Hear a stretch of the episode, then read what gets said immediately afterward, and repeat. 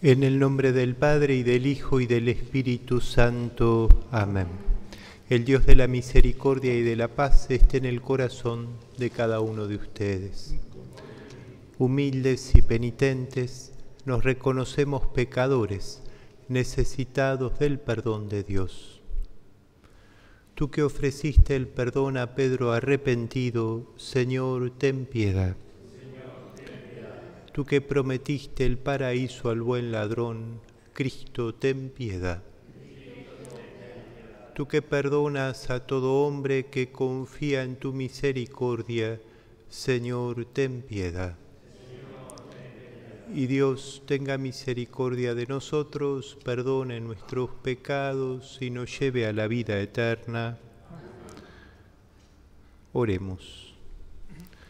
Dios Todopoderoso y Eterno, a quien movidos por el Espíritu Santo nos animamos a llamar Padre, confirma en nuestros corazones la condición de hijos tuyos, para que podamos entrar en la herencia prometida. Por nuestro Señor Jesucristo, tu Hijo, que vive y reina contigo en la unidad del Espíritu Santo y es Dios, por los siglos de los siglos.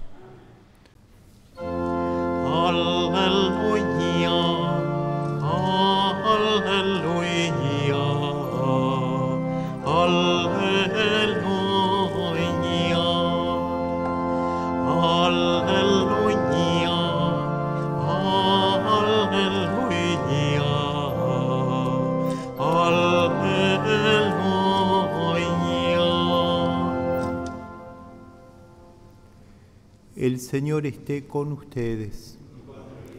Evangelio de nuestro Señor Jesucristo según San Mateo. Se acercaron a Jesús algunos fariseos y para ponerlo a prueba le dijeron, ¿es lícito al hombre divorciarse de su mujer por cualquier motivo?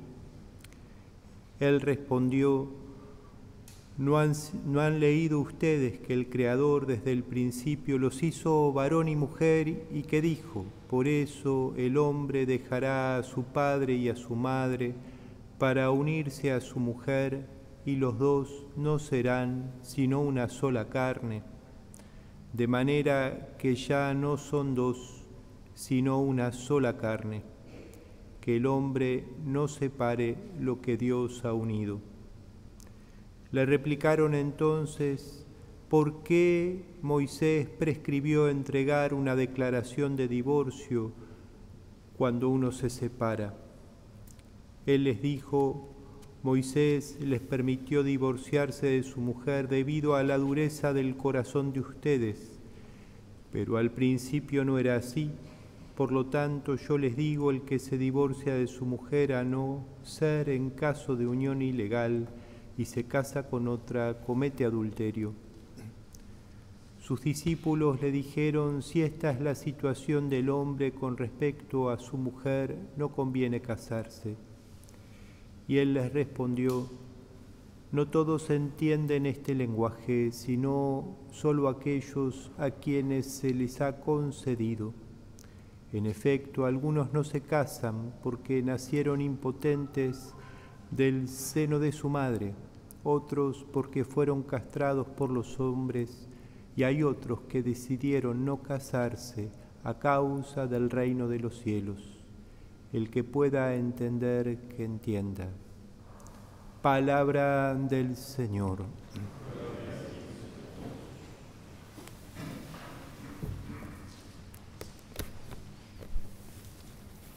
En esta misa rezamos por los que estamos aquí presentes en esta catedral, por las intenciones que hemos traído en el corazón, pero también por las intenciones de aquellos que se unen a la misa a través de, la televisión y de las redes sociales. Vemos a un Jesús que es puesto a prueba. Muchas veces los fariseos, los saduceos, personas que son conocedoras de la palabra de Dios, pero que andan mirando por encima del hombro a todos, empiezan a querer ponerlo a prueba Jesús de distintas maneras y aquí también lo hace.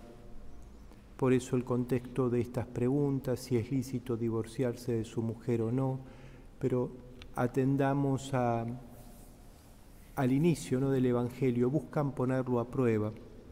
Bueno, en ese contexto de que Jesús es puesto a prueba como una y otras veces, el Señor aprovecha para la ocasión para dar su, su enseñanza.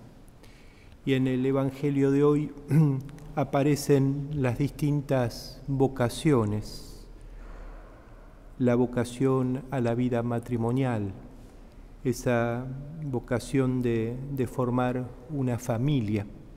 Por eso es muy importante rezar por las familias, por todas esas familias de, de, nuestra ciudad, de nuestra patria, que atraviesan situaciones de dificultad, como por ejemplo las familias que con el temporal que se está dando sufrieron las inundaciones ayer, ¿no?